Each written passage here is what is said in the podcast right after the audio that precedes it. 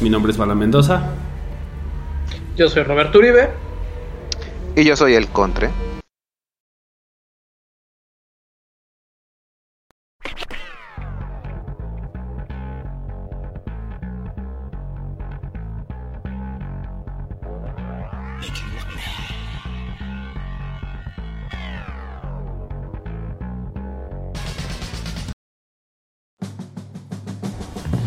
¿Qué tal? Bienvenidos a Celuloide. Mi nombre es Bala Mendoza en un episodio más, el episodio número 104. Es correcto, ya ahora sí, dos años al aire con ustedes, casi ininterrumpidos, con Exacto. 104 programas. Dos, y, y aunque la gerencia no, no, no mencionó nada, digo, estaba yo curioseando por ahí. En febrero es mi aniversario aquí con ustedes. ¿Cómo, cómo vuela el tiempo? Sí, sí, sí, ha pasado por mucho el programa y pues bueno, este empezamos con chorizo, como siempre tiene que ser el programa y hay, y hay muy buen chorizo en esta ocasión. Pues primero parece que Marvel está teniendo ahí sus malas influencias con Sony y pues eh, se filtró o filtraron todo el guion de Doctor Strange in the Multiverse. Entonces, pues ahí ya la pueden ver o pueden leer toda la película por si quieren. ¿Pueden, ¿Pueden leer de qué se trata? Pueden leer de qué se trata. Y dicen que fue una filtración, no filtración, o sea que lo hicieron a propósito, puesto que la película de Batman de Pattinson, el Pattinson, este, ha elevado el hype a otro nivel, ¿no? Y yo creo que pusieron a temblar a Marvel un ratito. No sé. A, y todo parece. A, a, mí, a mí esas filtraciones como que me recuerdan a un capítulo de South Park donde estaban hablando del 9-11 y de repente sale un político de sí, aquí tenemos todas las evidencias y no se las vamos a no se las vamos a entregar nunca y hacen la pantomima de que él muy descaradamente tira el folder atrás de él para que lo recojan es así de como uh -huh. que no, todo está tan fríamente calculado. Esa de filtración yo yo no me la creo, pero pero pero bueno, no todo es posible. Era en, en esta era en la que vivimos. Sí, incluso como digo, o sea, es una puede ser estrategia de marketing, ¿no? Es generar expectativa, ver de qué va ser. la trama y pues ya, ¿no? Pero a ver. Al final de acabo ahí, eso es lo que sucedió.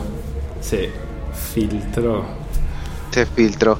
Bueno, sí, se filtró. Yo, eh, rápidamente, esto ha, ha, retumbado los últimos días. Es, una, es, un, es un chorizo un poco más. Es una degustación un poco más corta.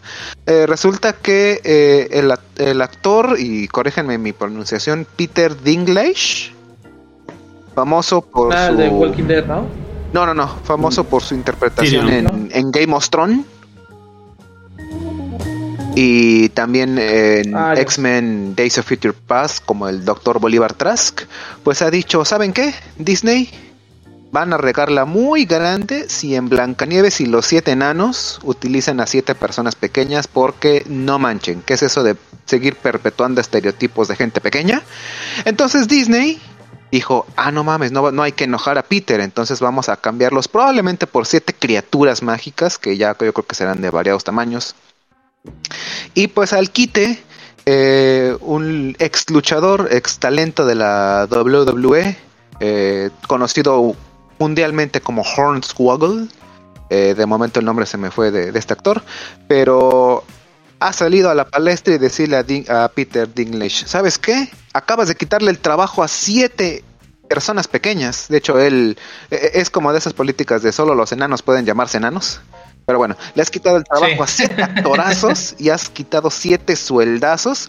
Pero eso sí, cuando tú estabas actuando y recibiendo cheques, ahí sí, chitón, ¿verdad? Ahí sí no decías nada. Así que ya por favor dejemos esas cuestiones de que porque se ofende uno que curiosamente tiene el micrófono y todo listo para que le presten atención, se cambia absolutamente todo. Y pues vaya, ya poniéndolo un poquito bajo la lupa, así es como de Oye, sí, no manches. Qué, qué, fácil cede en las grandes casas productoras ante ciertas personas o ante ciertos este cuestionamientos. Por ejemplo, cuando hace unos un par de años La Roca protagonizó una película donde él era un, me parece, arquitecto, eh, sin una pierna, sin una extremidad y que hacía cosas de La Roca, o sea, salvar a, su familia de unos eh, terroristas, algo parecido, le recriminaron de que cómo es posible que le estaba quitando el trabajo a, una a un actor sin una pierna, eso, eso estaba mal. Y todos voltearon a ver así de, aquí no importa si te falta lo que sea, es la roca, ese güey vende. Entonces ahí en ese caso se mantuvieron firmes, aquí Disney dijo, no, no, no, no hay que enojar a nadie, y pues ahora siete personas pequeñas no tendrán siete enormes salarios para llevar... Bueno, y, y en ese caso, pues también eh, en la de 127 horas, pues ahí este Aston Kutcher le quitó el trabajo a una persona que se arranca el brazo. Exactamente. Exacto, entonces este ya ves que entonces ahora solo los, los afrodescendientes pueden darle voz a sus personajes, solo los heteros pueden hacer para este papeles heteros, digo, el mundo verdaderamente está loco. Sí, sí, sí. Y por otro lado, este parece ser que va a haber un spin-off nuevo de That 70 Shows, que ahora va a ser de That 80 Shows. ¿No? Para todos aquellos que, que, extrañaban a la vieja banda, pues ahora hay, hay un remake spin-off donde la nieta va a pasar el verano a casa de sus abuelos bajo y dicen que van a estar este todos los antiguos y queridos personajes de esta serie entrañable. Bastante, bastante. Sí. No, no, no, van a ser los mismos personajes y van a ser los hijos, ¿no? Digamos de... Y Exactamente, ¿no? O sea, yo creo que es como la de Girls Meets World, ¿no? Lo que hicieron un poquito con el mundo de Riley. O sea, van a tener apariciones especiales los, los personajes de la serie anterior, como para darle un poquito de empuje. Pero es abrir a una nueva generación esta, esta historia. Es, es, tener de nuevo a Ashton Kutcher y Mila Kunis en la pantalla chica. Es correcto, puede bueno, en la pantalla de streaming. Y, hablando de streamings, si, me permiten, eh, porque esta, esta, sí fue una bomba para mí, eh, la nueva plataforma Peacock, que si mi, inglés no es tan malo, sería algo así como pavo real, corríjanme si me equivoco, liberó también el tráiler de Bel Air. La bonita, eh, digamos, nueva adaptación de lo que fue The Fresh Prince of Bel Air, producida entre otras personas por Will Smith y que al dar la luz de este tráiler, Will Smith dijo, oigan, no quería decir nada, pero cuando yo hice The Fresh Prince, la verdad me daba mucha penita porque no sabía actuar tan bien o porque hacía demasiada pendejada. Entonces aquí vamos a darle un tono bien darks, así como, como, como los actores, porque ya sabes que los de color sí pueden decir que son de color, no hay problema. Pero nos van a entregar un bonito drama donde aquí el nuevo, probablemente Will Smith o le cambien el nombre, se tiene que mudar a Bel Air, donde está su familia política, los Banks, debido a que se metió en problemas con la ley, probablemente por portar armas o incluso intentar atentar contra la vida de alguien más. Entonces tiene que cambiar drásticamente eh, el barrio, probablemente ya no sé si es Filadelfia, pero un barrio digamos de clase media, e irse a la gran urbe donde vivirá todo tipo de aventuras y desventuras, pero sin nada de comedia.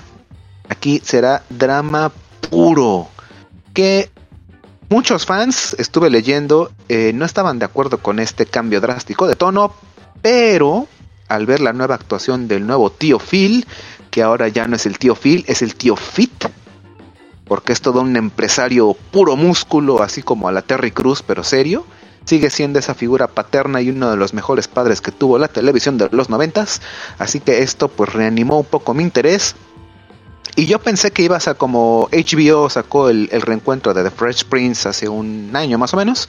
Yo pensé que iba a salir por ahí, pero no. Ahora, como decía, va a salir en esta nueva área de streaming que se llama Peacock. Y pues a ver cómo va. Muchos fans le tiraron mucho hate nada más porque ya no va a ser comedia. Y me recordó ese clásico de, oye, es que me gustó más la, la versión vieja. Pues ve la versión vieja. Es que la nueva va a ser muy diferente. Pues no la veas no pasa nada. Claro. Pero ya, ya sabes que si, si en internet no te ofendes, entonces estás tirando tu dinero a la basura. Porque internet es para eso, para ofenderse. Y me ofende que se ofendan de esta manera. Exacto. Pero a ver qué tal, digo, pues bueno. creo que no es mala idea de hacerlo este drama. dale, un aire, pero verdaderamente. Yo creo que es un buen giro. De verlo. Sí, es un buen giro que le, que le dan a la serie.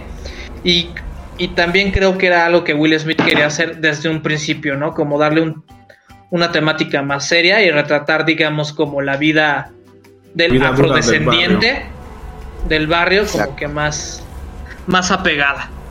Pues sí.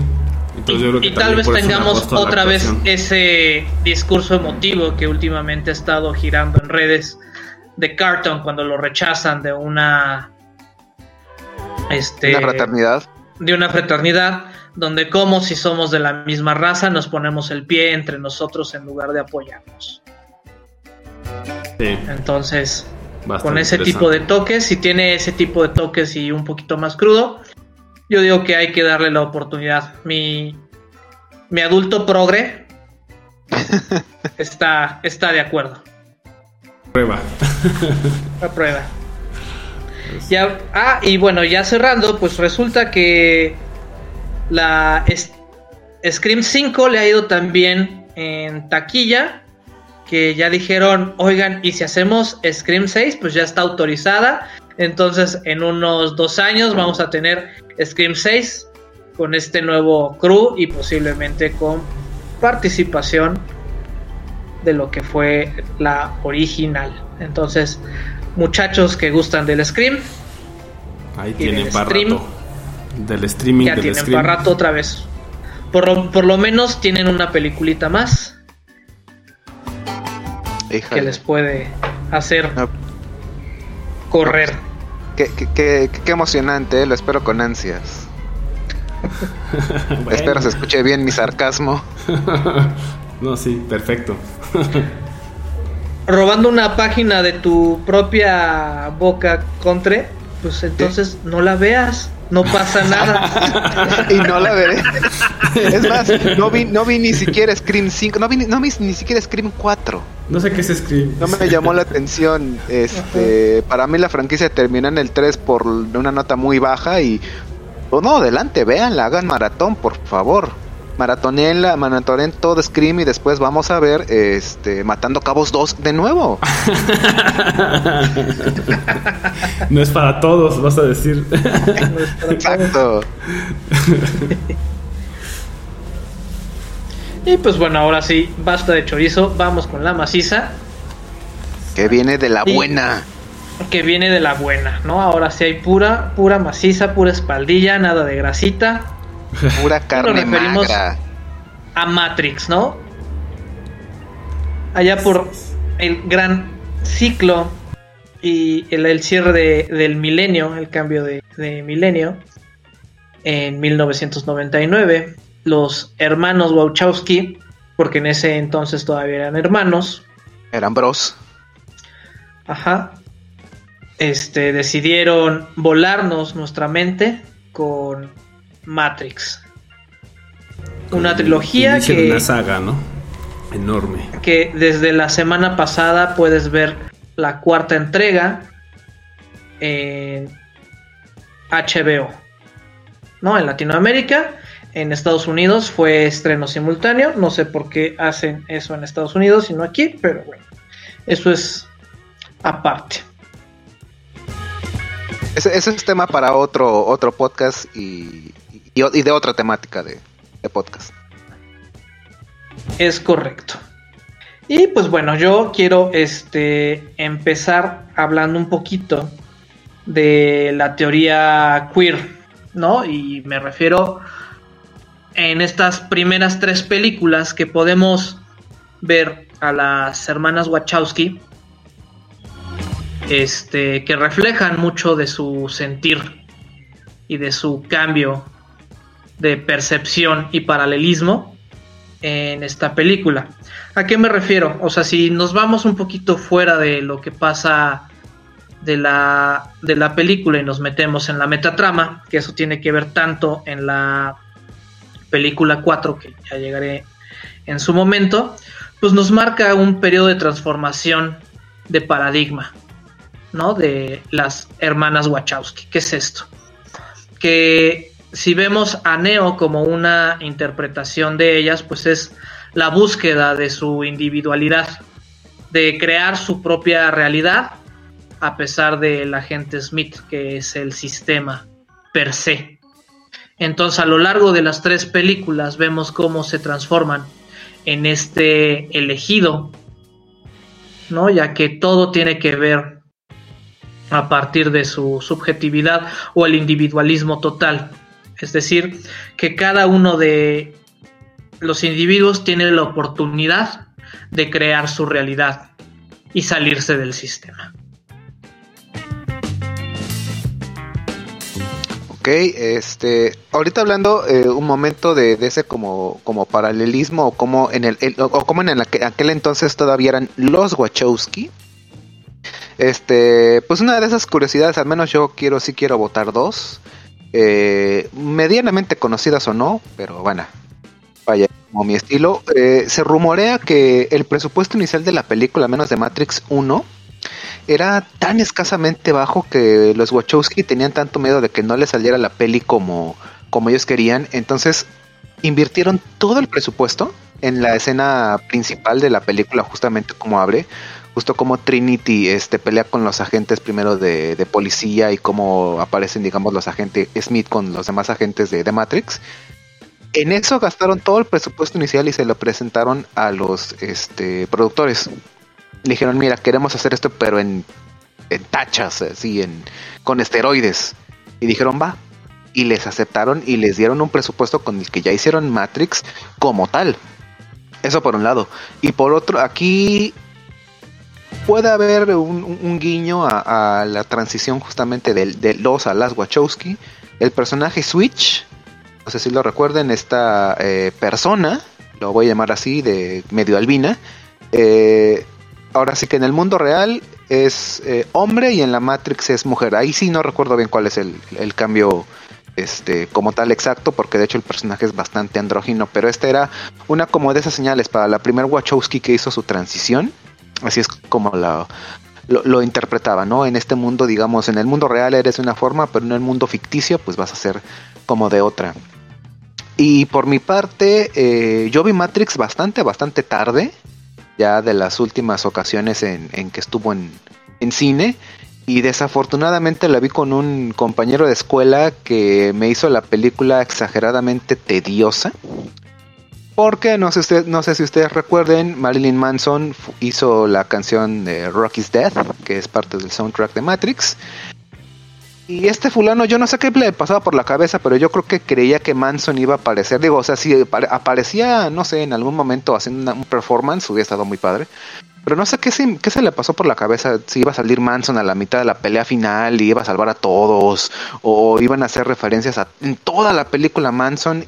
Me hizo la película, verdaderamente yo la vi, eh, salí del cine con un muy mal eh, recuerdo pero afortunadamente, algunos años después la volví a ver justo con el, anuncio de la secuela. Dije, a ver, no recuerdo muy bien la Matrix 1, vamos a verla. Y no, qué collón de película. Para mí es, es una de esas grandes películas que si se hubiera quedado en la 1, yo hubiera quedado muy, muy feliz. O sea, no, no, no, no hubiera quedado tan insatisfecho. Es de culto completamente.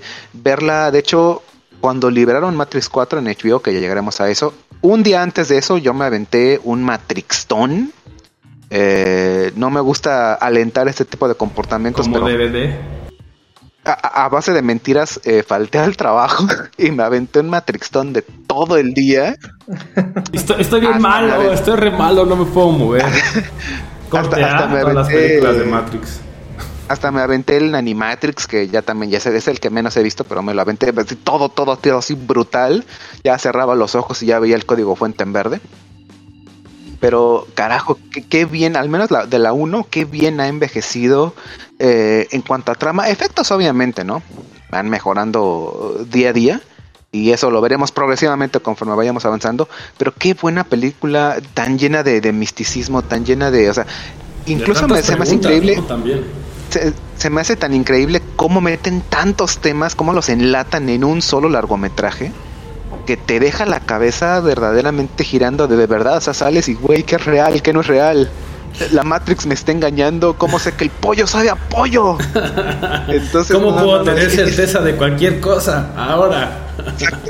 Eso creo que es uno de sus aciertos, o sea, es el, que logró hacer que, que, todos estos temas fueran relevantes, ¿no? Fueran entretenidos, vayas, que te atrajeran, y eso es uno de sus grandes aciertos.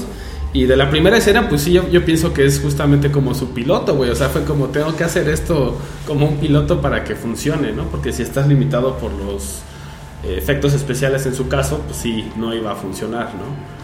Y funcionó muy bien porque revolucionaron también el cómo se hacían los efectos hasta ese momento y bueno, trajeron como varias cosas, ¿no? Entonces, ah, y, que, y que en su momento que en su momento fue muy mal recibida por la, bueno, no sé si por la crítica, pero los fans sí salían del cine con, güey, ¿qué, acabo de ver? O sea, no entiendo, o sea, la frase no le entendía Matrix o, güey, se me hizo muy complicada, era muy común eh, justamente en ese brinco del de cambio de milenio. O sea, como que salieran, salía mucha gente con cara de, güey, ¿qué vi? ¿qué, qué, es esto? Y, y, es que, bueno, no sé si se adelantó a su época como tal, pero sí, bueno, estaba yo creo que en el borde en un borde donde se podía explorar toda esa cuestión de, las simulaciones, toda este boom que vino con la, con, la tecnología y pues cuántos fans, de verdad, cuántos niños rata, este, hackers de aquella, aquella época se autodenominaban como Neo en, la red, que, ya se decías, güey, o sea, dejó huella. Pero no sé, no sé, es, es, una de esas cosas que yo creo que no, no, no pegan en la misma década o en el mismo milenio dos veces. Se me hizo, es una de hecho, estábamos hablando el señor Uribe y yo el otro día, ¿no? Sí, de hecho estoy completamente de acuerdo contigo, Contre. Creo que si Matrix hubiera salido 10 años antes o 10 años después, no hubiera tenido el mismo impacto.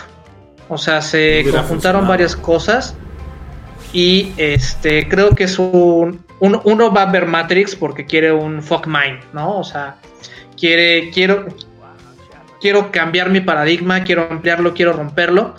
Y lo cual me lleva al siguiente punto, y, a ver ustedes qué, opinan. Dentro de la película y dentro de las cuatro películas nos dan esta situación y este dilema de la libertad, ¿no? Y la ilusión de la libertad, ¿no?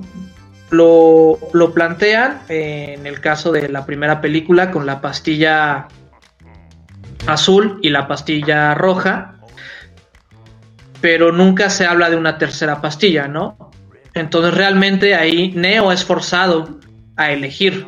Entonces, ¿dónde queda su libertad? Y dentro de un sistema computarizado, pues realmente no existe. Pero se nos da esa, esa ilusión, ¿no? De que a propósito, él, él toma la pastilla roja para salir de la Matrix y va muy de la mano con, con otras películas que salieron más o menos en la época, que es El Piso 13, que hasta salió la teoría de que nunca salió de la Matrix, sino que sale de, una, de una simulación a otra simulación, que es donde se encuentra Zion y se encuentra todo este mundo posapocalíptico. Y por otro lado también está la de Dark City, ¿no? Que también nos plantea ese tipo de, dilemas. Creo que podemos hacer un eh, breve corte. Vamos a ponerles algo del soundtrack de Matrix de 1999 y ahorita regresamos con este a fondo aquí en celuloide. Ha pesado. La otra La otra perspectiva.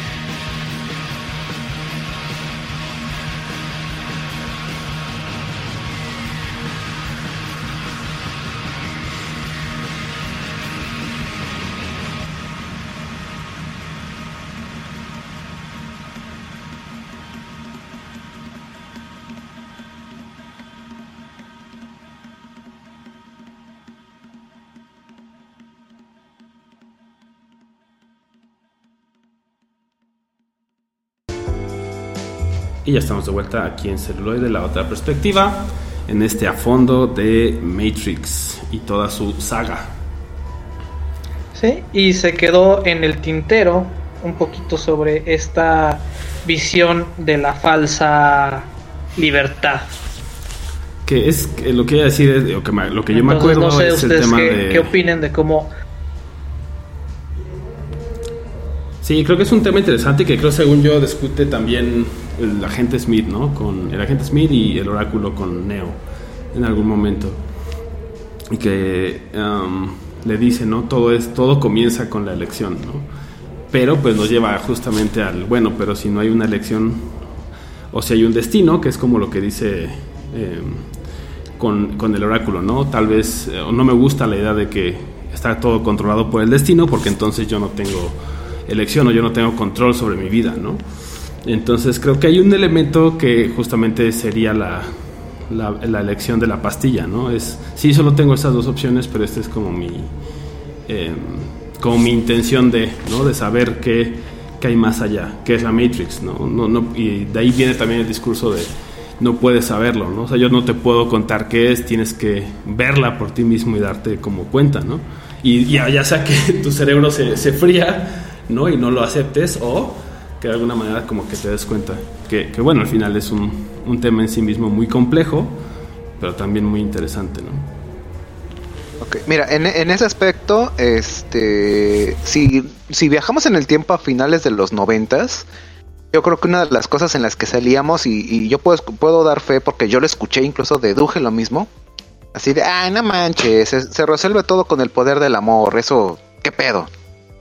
Pero, pero, pero, pero, este, aquí la cuestión en lo que si es ya todo está predestinado o somos libres de elegirlo o no, lo que me remonta es lo siguiente, eh, en la visita al oráculo, se supone que en, la, en una visita que no vemos, es que el oráculo le dice a Trinity, ¿sabes qué? Tú te vas a enamorar del elegido.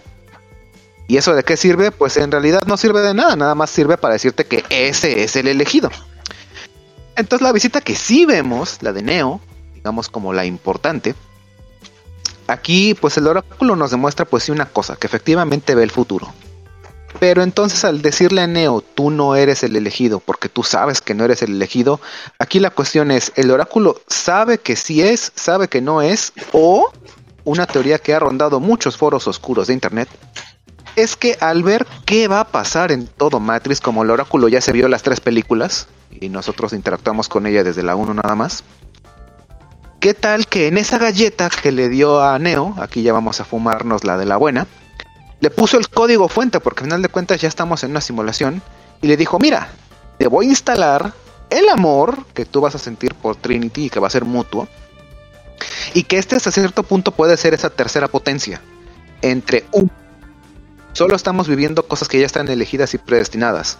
Dos, nosotros forjamos eh, exactamente qué es lo que va a pasar en base a nuestras decisiones. O como las máquinas no conocen esta cuestión de elegir con el corazón en vez de con la cabeza, Aquí les vamos a dar la tercera potencia de todo lo que va a pasar es 100% con emociones humanas, porque también recordemos eso, las eh, máquinas, y lo menciona mucho la gente Smith cuando está este, interrogando a Morpheus, eh, no comprenden o, no, no se rigen bajo la lógica que nos podemos regir los seres humanos.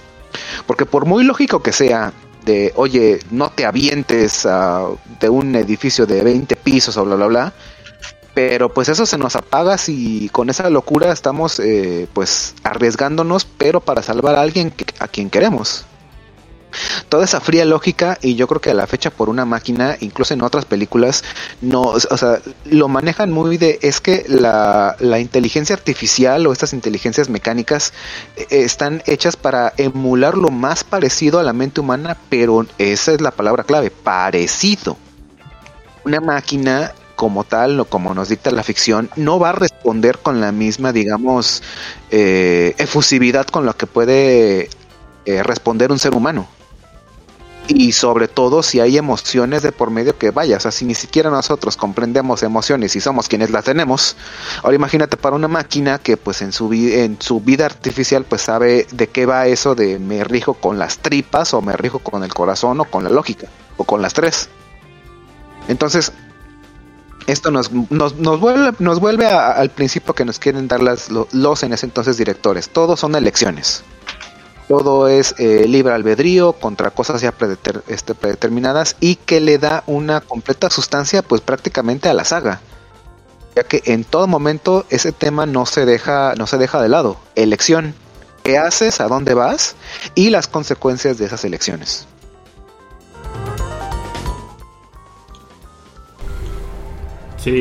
Y con respecto a esas consecuencias, ¿ustedes creen que Neo realmente era una amenaza para Matrix? Depende. Pues. si lo ves desde la 1, pues. Sí, porque no sabemos más, pero si lo tomas como desde la 2, o sea, ya, ya, a partir, es, que, es, que ya a partir de la 2, y de hecho, de hecho, o sea, incluso hasta podríamos saltar a eso mismo. Este es un loop prácticamente sin fin. Aunque, este, bueno, no, no sé ustedes, en mi caso, este, Matrix 2 elevó la, la las, mis expectativas, estuvo muy bien trabajado. Hasta, y ustedes pueden eh, también dar, dejar su opinión, hasta en la cuestión con el arquitecto. Aquí es donde ya yo personalmente empiezo a perder, lo digo sin orgullo, pero tampoco sin vergüenza. Llevo más de 20 años de fan, o casi 20 años de fan, y sigo, me sigue causando demasiado conflicto la escena de Neo con el arquitecto. No, no sé. Duele la cabeza. Aquí es donde. Ah, aquí, yo, aquí, yo, siento que yo siento que la, la, trilogía, toda la historia trastabilla, pero de una manera brutal. Porque justamente e, es, de eso vamos. El ciclo del elegido es esto, es un ciclo sin fin, es un loop donde eh, el elegido como que resetea Matrix, se va al mundo real, elige a unos cuantos este, sobrevivientes, reconstruye todo y empezamos desde el principio. Y el agente Smith ya nos lo dijo.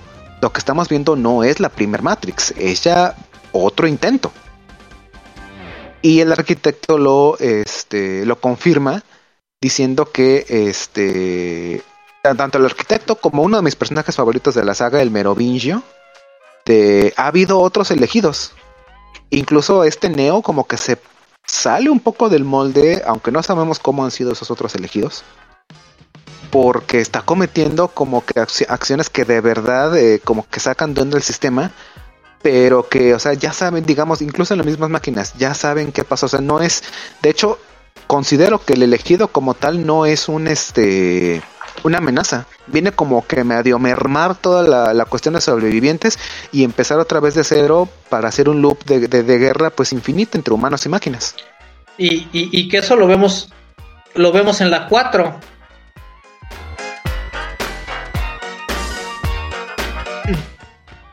¿No?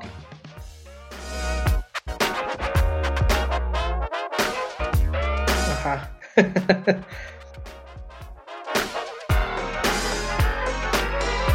para mí es como el, o sea, si es una amenaza para si solo conoces la 1, ¿no? Porque es a lo mejor la primera iteración, ¿no? Eh, aunque si la tomas con la 2 sería la sexta o no sé qué, y en donde ya es parte del sistema, ¿no? Ya el sistema lo incorporó y dijo, bueno, hay un, una anomalía de, este, de, este, de esta magnitud y tiene que regresar a la fuente y ya todo sigue el proceso, ¿no? Pero si solo tomas la 1 es donde no conoces al arquitecto ni nada de eso, pues sí, para la Matrix es una anomalía, vaya. ¿No? Entonces tiene que trabajar todo el sistema en contra de esa anomalía, que es, sí es una, amenaza para derrumbar, y al final así termina la 1, ¿no? Con este grandioso System Error o System Halt, ¿no? Y entonces habla directamente con las máquinas, o al menos es lo que una de las suposiciones, nada más lo escuchamos a Neo diciendo, bueno, ahora ustedes eligen, entonces podemos asumir que, que le habla a las máquinas, que detiene el sistema, entonces ahí está la amenaza y, y la hizo tangible, ¿no? Y en la 2, bueno, dices, bueno, ya lo integre, lo que sea, pero eso, eh, digamos, nos da como más aire, pero yo diría que en la 1 sí es una amenaza y en la 2 ya es solamente un parte, o sea, lo incorpora el sistema y se vuelve una parte del proceso. el, elegido es parte del sistema. Sí. ¿Qué, ¿Qué, es lo que termina este hablando la, la, la película, no? O sea, que al fin y al cabo todas las amenazas terminan siendo absorbidas por el sistema. Pero de eso ya hablaremos este, en el siguiente bloque. Ahora los dejamos con algo más de esta tetralogía de Matrix. Y regresamos con más análisis y más a fondo aquí en celuloide. La otra perspectiva. La otra perspectiva.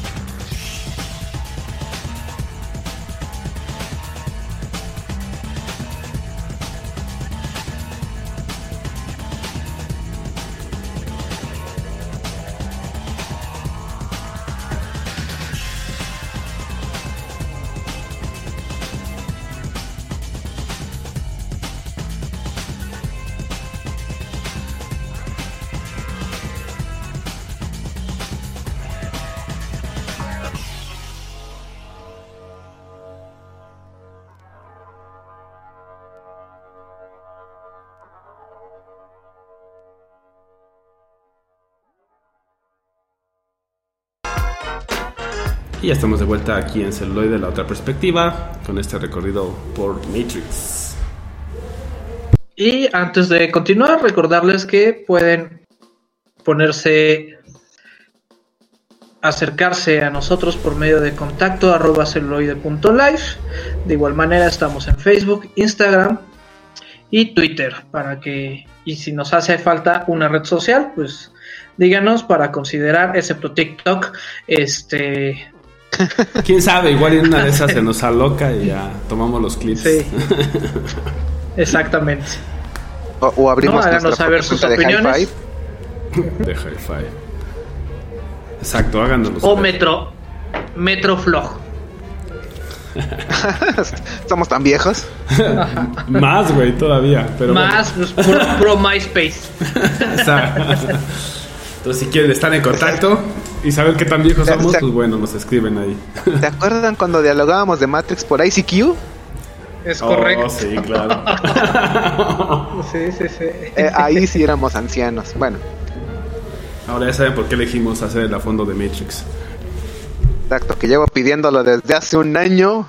Estábamos esperando a que saliera la 4, fue lo que acordamos. Ah, bueno. Sí, ese fue el acuerdo. Eh, ya salió. Los productores fueron los que dijeron, hasta que salga la 4 hacemos el afondo. Y ahora aquí ya pues aquí estamos. Las, Wachowski dijeron, ¿qué? ¿Ya van a hablar de la trilogía? No, espérense, chavos, a la 4. Bueno, una Wachowski pues, nada más nos dijo eso. Y pues bueno, este en Matrix Reloaded vemos que Neo se transforma en mitad Goku, mitad Superman.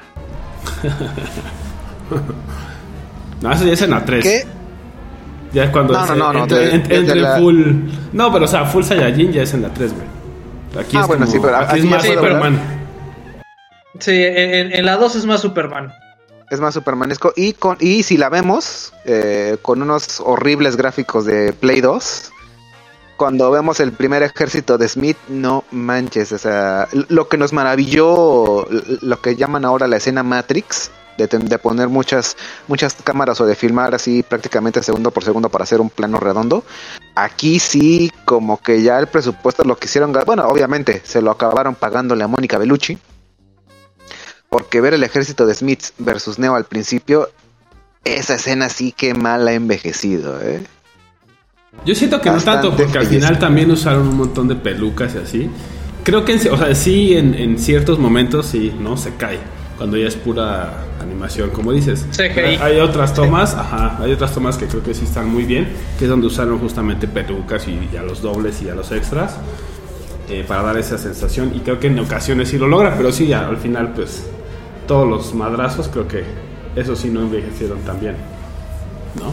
Sí, no, no, para nada nada, pero eh, aquí, aquí ya saltamos de lleno. Este, cuando vemos a nuestro trío principal eh, entrando a lo que es el, restaurante de, como ya dije, uno de mis personajes favoritos, el Merovingio. ¿Qué, escena? Y yo creo que nadie había eh, prestado tanta atención, o incluso podría usarse ahora, es bastante vigente, la causalidad. La causa y el efecto y que así es como este programa eh, abstracto y corrupto en toda la red eh, toda su, ideología, haces algo y ese algo tiene consecuencias. Aquí ya también de la mano y sutilmente junto con lo de las elecciones nos deja a ver también esta, esta ideología. Todo que se resume básicamente en eso. Todo, todo acto tiene una consecuencia. Entonces, eh, como quieren eh, quedarse con un programa que es el key, el, cerrajero o keymaker, el hacedor de llaves, yo siempre lo he dicho para mí mismo que se me hace más este más exacto. Tienen que eh, adentrarse con este merovingio, que también eh, hubo un paralelismo, no sé si lo habrán censurado en el cine o en algunas este, otras versiones, cuando le entrega un, pedazo de, de pastel a una jovencilla y que vemos todo el código, que de hecho lo vemos a través de Neo, como justamente recorre desde su boca hasta su entrepierna y aquí nos, nos regala una hermosa toma de una como mariposa abriéndose, nada sugestiva,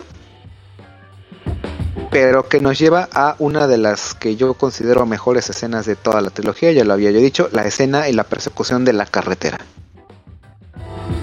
Sí, es que de ahí ya parte como todo, ¿no? la parte de acción de la película, porque antes pues sí están como combinadas las escenas, ¿no? Acción y como temas complejos, pero después de la parte del arquitecto pues sí creo que es como muy pesado y dijeron, bueno, pues vamos a poner, ¿no? Este, este desenlace, pero ya, ya mucho más dinámico y em, empieza, ¿no? Desde justamente que llega eh, Persephone, ¿no? Este personaje interpretado por Mónica Bellucci. Mónica Bellucci. Y le dice al Merovingio, ¿no? Ya me di cuenta de qué estás haciendo y le arma ahí el, pleito, ¿no? Porque justamente pues la encontró o, supone que se acostó con la chica del pastel.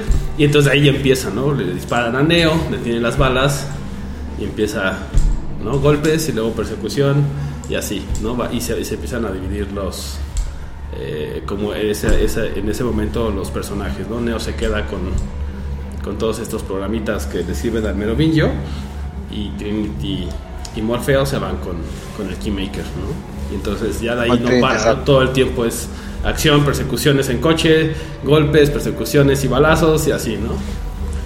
Y creo que sí, o sea, es muy buena escena.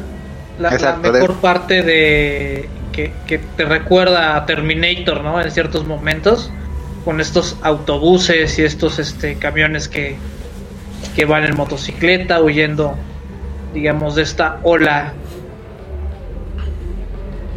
de destrucción. Exacto, porque eh, por un lado están este Trinity y Morpheus este, escapando junto con el Keymaker, siendo perseguidos por los, los hermanitos que nunca he sabido, bueno, si pueden aclarar, nunca he sabido qué son o, o como se me, se me hacen como personajes como que muy buenos, pero ampliamente desperdiciados porque después ya no vuelven a salir. Unos, unos gemelos que trabajan para el Merovingio. Y por otro lado, cuando está todo el caos, aparecen agentes mejorados, que lo aclaran muy bien, ya no son agentes tan piteritos como en la, en la película 1.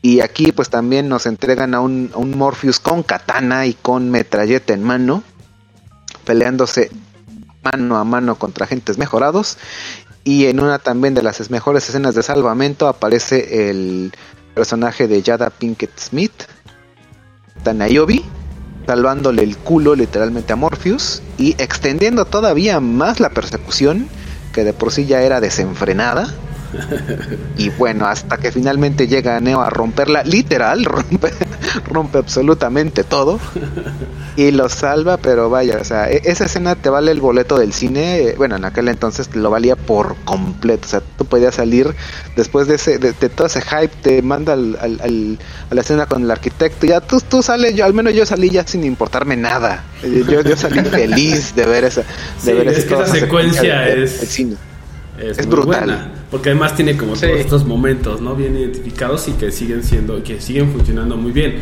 Justo lo que decías, primero están en el estacionamiento, ¿no? Con los gemelos y tratamos de escapar. Vemos como sus poderes o habilidades. Y luego del otro lado, pues Neo contra todos los programas del Merovingio, ¿no? Y va matando uno a uno y así. Y después, por ejemplo, también cuando parte el, con la katana, ¿no? El, costado del coche le dispara, o sea, también es muy bueno. Exacto, disparándole disparándole al tanque de gasolina, que ya los de Meat Boosters dijeron que eso no se puede hacer, que dispararle un tanque de gasolina con, con vaya, con balas no lo va a hacer explotar por completo, pero vaya, ahí es lo, no, no vamos a dejar que la lógica se interponga con nuestra diversión. es la Matrix, o sea, más bien desde el corte con la katana no sería, en la ficción. hay que dejarnos llevar por la ficción y, disfrutar ese tipo de escenas, ¿no? Sabes que desconéctate el cerebro, tú cosa, deja que yo me inunde de, endorfinas de, todo esto que estás viendo, de, esta oda a la, a la acción desenfrenada. Así es. Si, si lo permitimos ahora con Rápidos y Furiosos, en ese momento era, era magia realmente. después, después, de, después de todos los temas que habían metido, pues digo, al final quedó muy bien como el contrapeso, ¿no? A mí en lo particular sí me gusta la escena de la secuencia del arquitecto. O sea, tiene como muchos puntos interesantes. Y, después de eso, esta gran escena de acción, pues sí creo que son de las cosas que, que Matrix Reloaded sigue teniendo, ¿no? O sigue como, le siguen funcionando, por así decirlo. Sí, creo que es lo que rescata a, a la 2, ¿no? Que que también tiene este mal que justamente le pasa a todas las películas en medio de las trilogías. ¿no? Cuando, que la película de en medio como que, que te deja como, como con coitos interruptus, ¿no? O sea, como que dices, sí, va a llegar el clímax, pero pero no. Pero nomás no. o sea, como, como, dijéramos vulgarmente, nos dejan a medio palo después de una hora de, de, de, besos, faje y agarrada. Te dicen, no, espérate, es que ya escuché el carro de mis papás y van entrando y dices, ¡oh! Sí, ¿Cómo es creo que eso le pasa a, a, las dos y, y, te deja con este con, con, esta tensión de que aparentemente el agente Smith logra salirse de la Matrix, ¿no? O sea, que no sabemos qué es lo que pasó con el Osiris, este, no sabemos qué es lo que pasó en esa nave y tienen un sobreviviente y ahí tenemos al agente Smith que se infiltra de cierta manera en la mente o en la conciencia de uno de los pasajeros. Y que ahora ya Neo ya puede interactuar eh, con podercitos tanto dentro como fuera de la Matrix, pero esto es un, una sobrecarga para, para sí mismo y ambos quedan en coma y nos quedamos con un, pero ¿qué va a pasar después? Y tan bueno fue este problema, esta cuestión, que, que de Matrix 1 a Matrix 2 hay un intervalo pues de un par de años más o menos, pero tan solamente de la 2 a la 3 fueron meses. Yo creo que grabadas en simultáneo, o sea, pegó tan duro o le tenían tanta fe que, dijeron, no, o sea, ¿sabes qué? Este, pero, pero, pero enfame, me haces ya la tercera parte, pero, pero ya, o sea, le estás haciendo en este momento. Según yo sí, sí, sí, o sea, sí, sí fue así el plan justamente, ¿no? De vamos a filmar casi, casi juntas, como por una diferencia, como dices, de meses y tener como todo muy fresco, tanto a los personajes como los actores en los personajes y todo, y por eso que tuvo tan, como tan poquito tiempo de un estreno al otro, ¿no? O sea, ya, lo tenían como súper, este, incluso estructurado el mismo guion. O sea, el guion de la 2 y la 3 es como si fuera el mismo, por lo que han dicho en algunas como entrevistas, ¿no? Ah, mira. Entonces sí es muy intencional justo eso.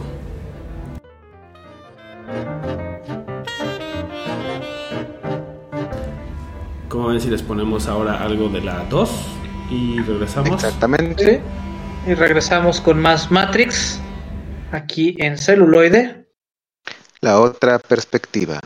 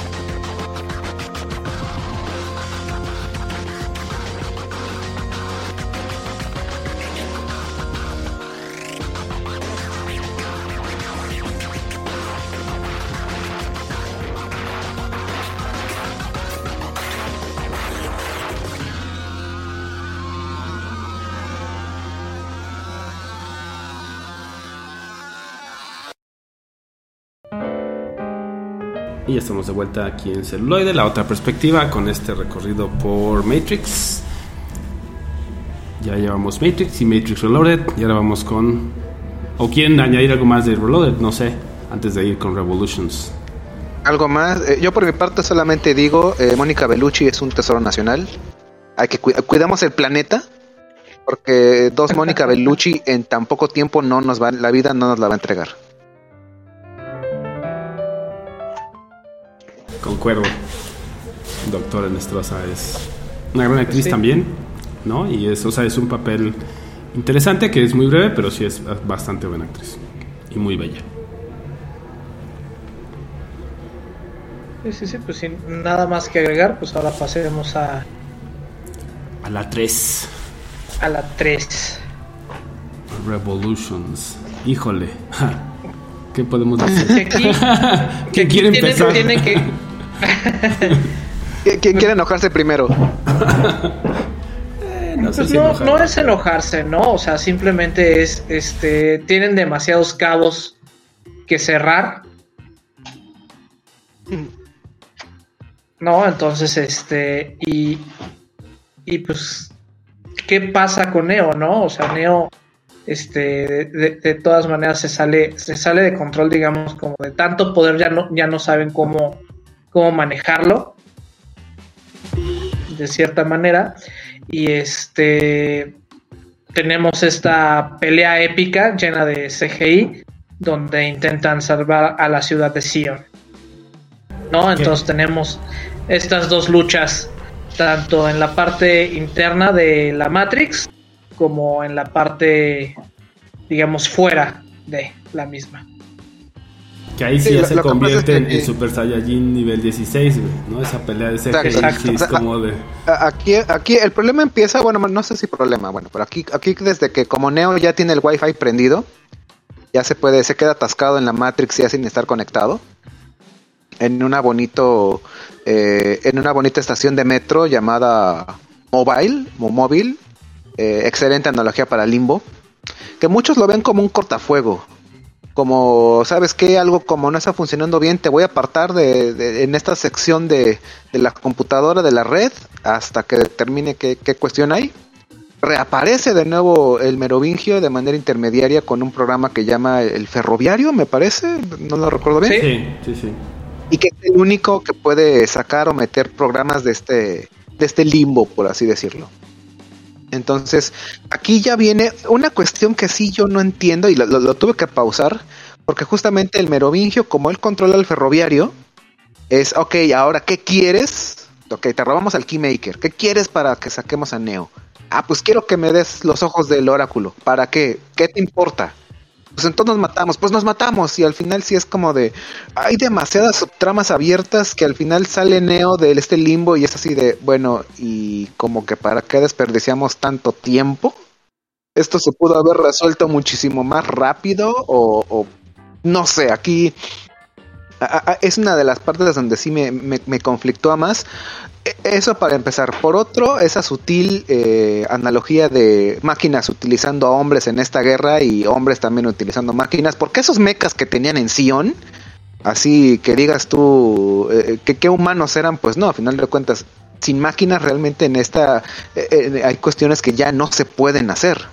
Ya no dependemos tanto, incluso en la vida real, ya dependemos tanto de, cosas mecánicas que ya no es, es inconcebible la vida de otra forma y que me recuerda justamente con las taladradoras. Spoilers, por si no han visto Matrix, es que esto siempre me ha causado mucho conflicto. Resulta que unas taladradoras gigantes entran a Sion de una manera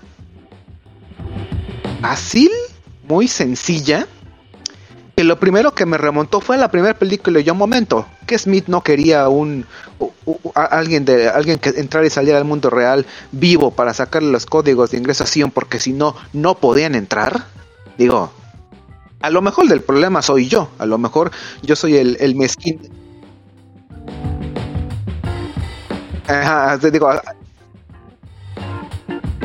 E, e, exacto, entonces, e, eso por un lado, o sea, tal vez el quisquilloso sea yo de los detalles de la continuidad. Otro punto, se supone que el Capitán Locke quiere todas las naves, todos los, los aerodeslizadores en Sion para la guerra. Pero al final dónde chingados estaban los aerodeslizadores. Vemos dos. Vemos el Nabucodonosor y el que entrega Nayobi. Y los demás, como que para qué chingados los querías. Lo que me lleva al último punto. Tienen el puto PSM, el pulso electromagnético. En una nave, cada nave tiene uno. ¿Por qué no los ocupan? Ajá. Y ok, ok, yo entiendo. Lo prendes, se fríe todo. Bueno, no es como que puedas apagar lo que tú tienes en Sion de máquinas, poner el pulso electromagnético y que se jodan los pulpos, ¿verdad? Digo, yo sé que a lo mejor consideraron todo eso, pero como ya tenían las putas taladradoras adentro, pues ya se les olvidó. Está bien, pero no sé, eh, eh, muchas de las tramas no resueltas en Matrix 3, a eso yo le añado el güey y todo esto como que no mames, o sea, estás desperdiciando combustible que utilizaste en el 1 y en la 2. Aquí, ¿qué pedo? ¿Por qué? Yo entiendo que el eje principal de toda la historia es el conflicto que vas a cerrar también muy sutilmente, el yin y el yang entre Neo y Smith, pero pues también dejaste un chingo de metatrama atrás, güey. O sea, no lo puedes dejar así nada más de, espero que alguien no, vamos a dejarlo ahí total, ya nadie se va a acordar. Lo siento, yo sí me acuerdo y estoy seguro que muchos más. Después del mini rant del señor Menestrosa. sí, sí. Doctor Uribe quiere, quiere añadir algo. No, no, no, creo que, que, ya lo dijo, lo dijo todo con respecto a la parte. es que que alguien me explique, ¿qué, qué pasa? No, bueno, y según yo en, una de en un momento sí explican lo de los demás naves, ¿no? Que cuando justamente encuentran a Neo, ¿no? Que hicieron como algún movimiento y alguien dispara justamente el pulso electromagnético y dice, perdimos la mitad de la flota o algo así. Según yo recuerdo, esa parte se explican. Pero sí, de todas maneras, sí hay un chingo de huecos, eso no lo voy a negar, güey. O sea, sí dejaron un chingo de cosas así al pup, vámonos, ¿no? Creo que lo que querían era cerrar pues, la trama de Neo, nada más, ¿no? O sea, como se enfocaron todo ahí, como que esa sí tiene más coherencia hasta cierto punto, o sea, es como más, tienes por dónde seguirle pero el resto sí lo dejaron como ahí, pues, ¿no? Así de, bueno, sí, como dice, a lo mejor no todos se dan cuenta o a lo mejor esto no es tan importante, hay que meter como el, la trama principal que es la de Neo y, y, las máquinas, ¿no? Ya como este, este cierre con, con las máquinas. Sí, las máquinas que ya ni siquiera tienen control de Smith, del virus Smith, que, que básicamente es eso. Está, está ya jodiendo. Tenemos ya un enemigo en común, máquinas y humanos y que al final simplemente los humanos que quieran vivir en el mundo real van a poder hacerlo, los que quieran estar conectados en, la Matrix van a poder hacerlo, todo libremente. Aquí el arquitecto con el oráculo dicen, ya está, ¿no? Llegamos a la paz, estamos en tregua, jugaste un juego muy peligroso y el oráculo dice, pues, que arriesgarnos porque si no, no avanzamos, no evolucionamos. Pero, vaya, a pesar de que hay muchas cosas en las que yo estoy en contra, ya quisiera yo que muchas sagas actualmente tuvieran la coherencia o la mitad de la coherencia que tiene Matrix como tal ahora, pero que nos regresa pues nuevamente al principio, elecciones, todo tiene consecuencias y pues al menos a mí, en mi parte sí me dejó, aparte de que pensando, pensando mucho tiempo el final de Matrix 3, dije me parece un final adecuado tal vez. Sí, creo, que, tiene sentido. Y esa conversación te, te, da como un, cierre, ¿no? O sea, se supone que son dos programas, uno que en teoría está a favor del orden y el otro está a favor del caos, que al fin y al cabo son dos fuerzas que, que se necesitan para evolucionar, ¿no? En este sentido, la, la Matrix. ¿Y a qué punto le evoluciona? Pues vamos a ver eso con nuestro último bloque, que hablaremos acerca de Matrix 4, regresando de este corte musical.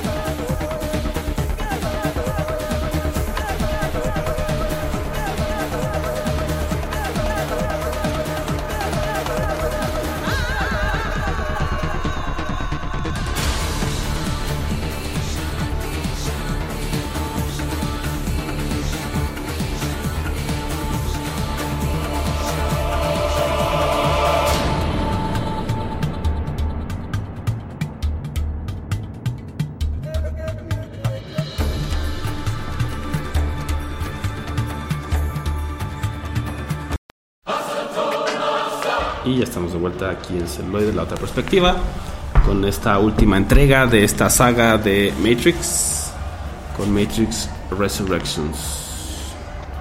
La controvertida y este vaticinada película por los Simpson. Eso fue uno de los memes que rompió el internet, ya que en un capítulo eh, sacaron un póster de una película navideña de Matrix y coincidentemente Matrix 4 fue estrenada en invierno, cerca de Navidad.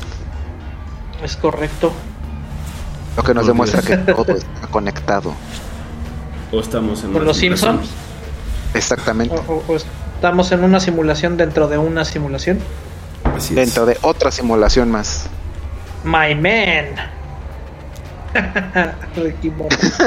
oh Dios, cómo me caen bien. Pero bueno, este, regresando a Matrix 4 o Matrix Resurrección, pues parece ser que sí, o sea, efectivamente existe una nueva Matrix o se, se volvió a, a reiniciar esta Matrix y, y, empieza con toda esta parafernalia igualito que la 1, ¿no? Entonces, y, y, hasta se burla de sí misma, ¿no? Diciendo que, oye, pero esto ya lo vimos.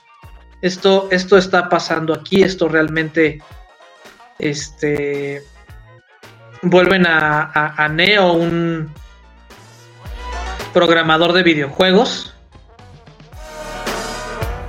¿no? Y se supone que las tres películas pues realmente son videojuegos dentro de este mundo, ¿no? Pero ya la, la Matrix es diferente, ya es una Matrix más emocional, ¿no? Por eso en lugar de tener al arquitecto tenemos al analista, ¿no? Que ahí creo que Nick Patrick Harris hace un excelente papel, ¿no? Yo creo que él está muy bien en su papel. Excelente antagónico, ¿eh? Sí. Y, lo dice. Este, ahora lo que lo que nos da alimento son las emociones.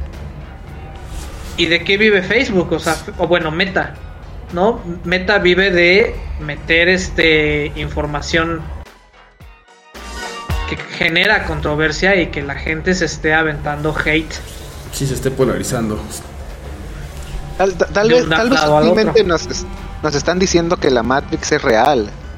Sí, claro, es como el mismo discurso, pero vamos, como le hablamos también a nuevas audiencias y como a una realidad que ya es muy diferente de lo que decíamos, a 1999, ¿no? Donde las computadoras y el internet estaban, pero todavía no eran tan mainstream y no teníamos móviles, no estábamos con todas estas cosas, ¿no? Y no existían los este, bots.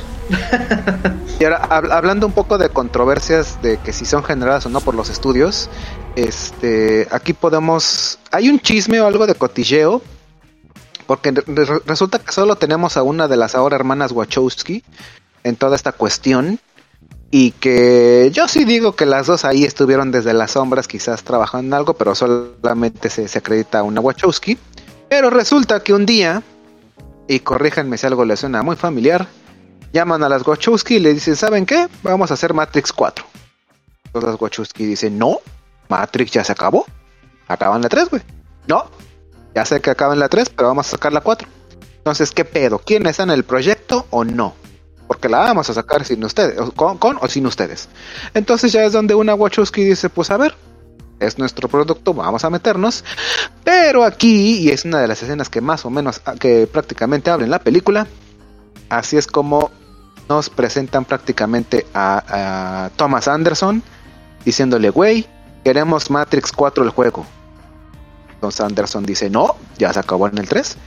Güey, los productores lo van a sacar con o sin nosotros. ¿Jalas o no? Y entonces Anderson dice, pues jalo. Entonces, esa es una de las, creo que cosas que estaban hablando de la metatrama, donde aquí las propias Wachowski o la Wachowski que hizo todo este desmadre dijo, pues les voy a hacer, les voy a hacer mi sentir, voy a hacer que lo vean eh, de esta forma y qué manera de autorreferenciar la vida real, aunque siento que volvemos un poco a qué es real y qué no.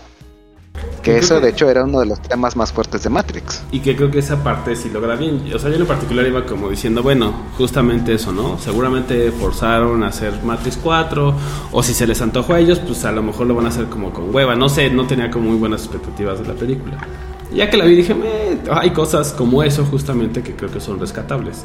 No que haga como este juego. Y, y, lo dice tanto y de tantas maneras que, que lo sabes, ¿no? O sea, sabes y es tan evidente que está ahí. Y también eso, ¿no? Entonces la Matrix puede seguir siendo real incluso aunque las otras tres las olvidemos un poco, ¿no? O sea, ahorita donde estamos puede ser la Matrix, por las emociones, porque todo esto no, no termina de, cuadrar, por así decirlo, ¿no? Entonces creo que ese sí es un, acierto, o sea, el, hacerse la referencia.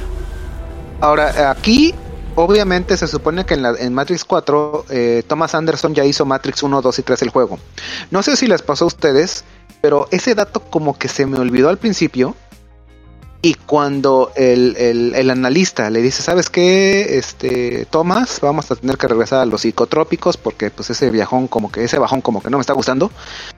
Me hizo remontarme a Matrix 1 y yo lo que decía es, güey, esto es lo que significó que le decía Morpheus en la primera película de mira, si te tomas la pastilla roja, eh, la perdón, la pastilla azul, aquí se acaba el juego, aquí se acaba todo. Te vas a dormir a tu casita y te despiertas creyendo lo que tú quieras. Para mí, de eso trataba Matrix 4, Matrix Resurrection. El que se tomó la pastillita azul, fin de la historia. Y saltamos a, varios años después en lo que él tiene viajesotes, no sé qué. Pero la película me regresa a, la, trama original donde sí pasó todo de Matrix 1, 2 y 3. No sé ustedes, pero a mí eso me hubiera gustado mucho. Que justamente la trama fuera de eso. Neo, eh, bueno, Thomas este, se toma la pastilla azul en vez de la roja. Y lo que estamos viendo es un para e, es, es el qué tal si en la primera película la, trama se hubiera terminado con Neo tomando la pastilla azul. No, sé ustedes qué piensan puede ser justamente porque la, la, misma película te lo dice y te lo tera, ¿no? La Matrix se auto resetea, entonces puede ser que este sea otro Neo. ¿Me explico? Porque en esta ocasión ya no tenemos al arquitecto y ya no tenemos este al oráculo. Nos lo resumen a los dos en el psicoanalista. De igual manera, Morfeo en esta, en esta interacción no es este un aliado, sino es un programa que se supone que es la combinación entre parte Smith y parte y parte Morfeo, que es una cuestión que te ayuda a evolucionar, una persona que te reta y una persona que te impulsa. Sí, yo también creo que también, es bastante viable como una nueva versión, ¿no? De la Matrix donde justamente pasó eso, o sea, puede ser que de ahí también, ¿no? Eh, o sea, sea como realidades alternativas, por así decirlo, también, ¿no? Porque también mencionan como el tema de los diferentes como hilos o diferentes versiones, por así llamarlo, ¿no? Exacto, pero, pero en la misma película pasan, te pasan fragmentos, no sé por qué lo hacen, pero sacan fragmentos de las películas anteriores. En, en una, en la primera, digamos, recuerdo la primera interacción que tiene este eh, Thomas, bueno, Neo, con este nuevo Morpheus, este, le dicen, ¿sabes qué? Tenemos, te, estamos pasando flashes de tu primer encuentro, de tu encuentro original para que todo sea más, este, eh, más digerible. Incluso tenemos a la gente, o sea, la gente Smith regresa como tal, es el, es el socio de, de Thomas en, en, Matrix, que aquí, eh, si bien utilizan eh, cachos, fragmentos de, de, las, de las películas anteriores, obviamente yo creo que la respuesta más rápida es que todo se resume o dinero, o que los actores ya no querían nada, pero ni Lawrence Fishburne ni Hugo Weaving regresan, cosa que al menos yo siento que sí eso le, como a mí como fan recalcitrante, le quitó algo de, no sé si fue bueno o mal este espíritu nostálgico, pero yo hubiera quedado fascinadísimo de ver de nuevo tanto a, Morpheus como a Smith originales. Sí, claro. Y de hecho esa fue una, por ejemplo, para mí fue una de las primeras como alertas, ¿no? Como focos ¿Alertas? Sí, porque está como siguiendo muy, muy de cerca como las noticias, ¿no? De bueno, a ver qué avances hay. Luego me entra como sí, Hugo Women también estaba confirmado, pero de repente es como tiene problemas de, este, de, horarios, ¿no? De, se palma con otros proyectos, ajá, de agenda. Y después hubo como un comentario después así de como que tuvo diferencias, ¿no? Creativas, una, ya sabes, o sea, se peleó pues para entenderlo planamente con con la Wachowski. Entonces de ahí dije, ah, no sé por qué. Eso fue algo que a mí como que dije, mm, no sé qué esperar, ¿no? Sobre todo porque Hugo Weaving pues ya había hecho las otras tres, es un gran actor, lo que quieras, ¿no? Y se entendería que a lo mejor ya conocen cómo trabaja el uno con el otro. eh, o, con la otra, ¿no? Entonces creo que de ahí empezó eh, como ese, para mí ese declive. Creo que Lawrence Fishburne, él sí no, o sea, él sí de plano no se había comprometido y pues no iba a estar, ¿no? Pero dije, bueno, al menos el, agente Smith, ¿no? O Weaving, que es un, personaje también central, pues que lo, que lo encarne él mismo, ¿no? Pero cuando vi esas cosas dije, mm, no lo sé. Y digo, creo que la, salvan bien y le dan todo esto, eh, o sea, al, personaje, pero, pero sí, definitivamente es un, un algo, ¿no? Que queda ahí como, híjole, no sé. No me yo, yo, tengo la hipótesis de que lo que tiene de buen actor Hugo Weaving lo tiene de, de, hay que tratarlo con pincitas porque si, si lo hacemos enojar de más dice no a la mierda yo me voy, hágansela como quieran. Yo es, es mi, mi, hipótesis personal, no conozco al señor y daría todo por conocerlo, pero como que yo, yo tengo la idea de que por ahí va. No sé. Capaz que sí, efectivamente, nada más fue conflicto de agenda. O, o, que también se vale, ¿no? Tú como, como actor, o sea, vas a encarnar a un personaje que sobre todo que ya está en el inconsciente colectivo, la gente Smith es uno de los villanazos de, del cine icónico por excelencia y dices, no sabes qué, o sea, para hacer una mierda, no, no, no, no lo hago. O sea, como que a lo mejor también puede ser cariño al personaje. Como que nada más para ir a, reventarla, se vale a final de cuentas. Sí, sí. Y pues bueno, también tenemos esta, esta otra visión de, Trinity. A, mí hay una parte que se me hace increíble. Este, porque Trinity es un personaje muy empoderado, ¿no? Y creo que es esta parte de, de los Wachowski o de la Wachowski que justamente la lleva a hacer esta transformación. Y, hay y se encuentran con, con Neo. Y ella ya tiene su familia y tiene su esposo y todo.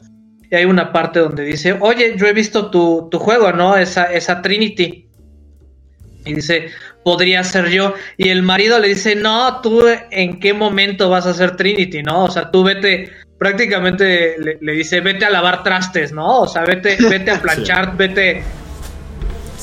Y, está esta otra parte, ¿no? De, oye, este, no, es que tú tienes esa capacidad de... Entonces, este, no sé, eso se me hizo muy gracioso de cómo, de cómo se ha polarizado de cierto modo la, sociedad en, este momento. Y, tiene tantas metatramas, o sea, puede tener tantas metatramas que te puedes perder.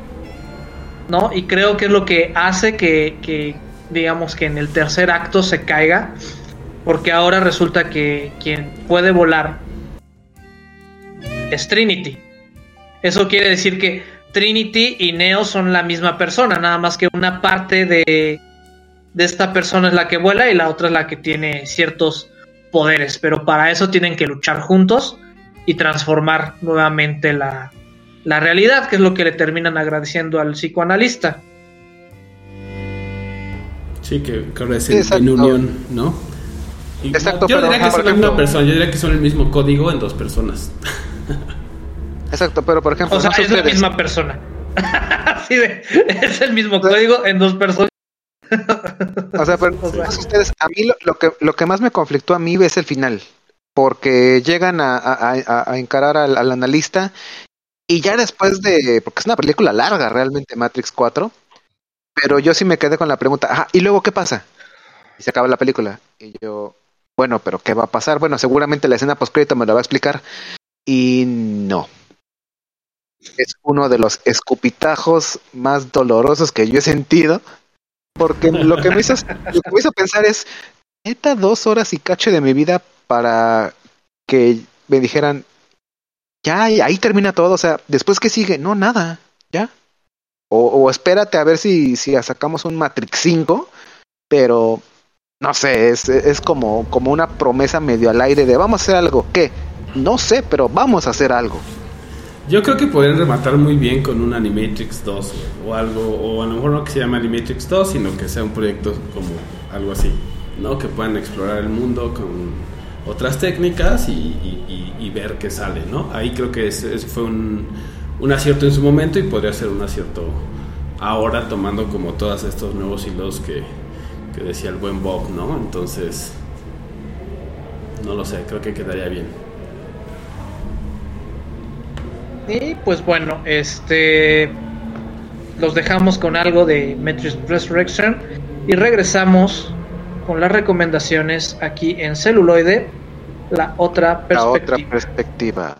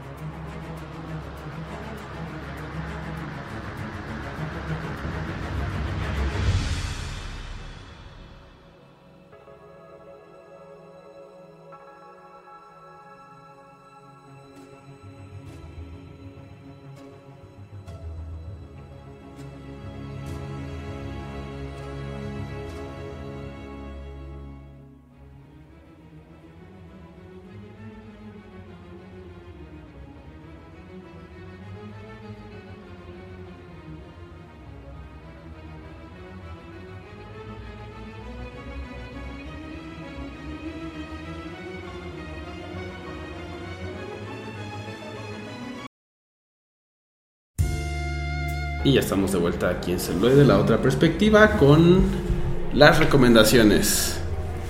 Pues yo este, les, les dejo primero una reflexión que fue de Jean Baudrillard, que justamente Matrix 1, 2 y 3 toman parte del discurso de este filósofo francés, el cual murió en 2000 y no tuvo la gracia o la fortuna de ver Matrix 4, pero se quejaba mucho de, Matrix a pesar de que estuvo en contacto con los hermanos Wachowski en ese entonces, porque terminó siendo más falso que... Es decir, que Matrix termina siendo un elemento más de lo que en teoría intentó combatir y reduce su teoría de la simulación a la cueva de Platón. Y es más complejo que eso. Entonces ahí Jean Baudrillard terminó enojado, pero les dejo la opción de el treceavo piso del mismo año de 1999 que ahora está igual en HBO Max. La pueden ver ahí. O sea así ya se echaron Matrix échense el piso 13, que también nos habla más o menos de este tema de el mundo de las falsedades y qué es lo que pasa cuando lo falso es más falso, puede volverse verdadero. Nestrosa. Eh, bien, por mi parte, eh, si tienen un día que quemar o si están en cuarentena, porque recuerden, este, los tiempos el virus de moda está diciendo de nuevo presente, échense un Matrixton. Eh, ocupen una bonita tarde de, invierno, los que estamos en el continente norte, eh, arriba del Ecuador, el hemisferio norte, perdón, y, véanse Matrix 1, Matrix 2, si les queda ganas, este, o, bueno, pausen si quieren después de la este, de la carretera. Ya si quieren ser de los valientes, véanse, terminen de verla, vean Matrix 3 y después rematen con Resurrection para que también como yo cierren sus ojitos y vean el código fuente.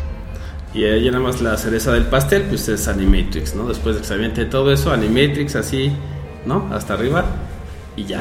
Con eso definitivamente van a empezar a ver en código. Es correcto, bueno, pues en esta ocasión yo fui una simulación de Roberto Uribe. Yo fui un bot automatizado de Bala Mendoza. Y yo no sé qué soy del Contre, pero pues aquí estuve diciendo presente. Gracias y hasta la próxima. Chao.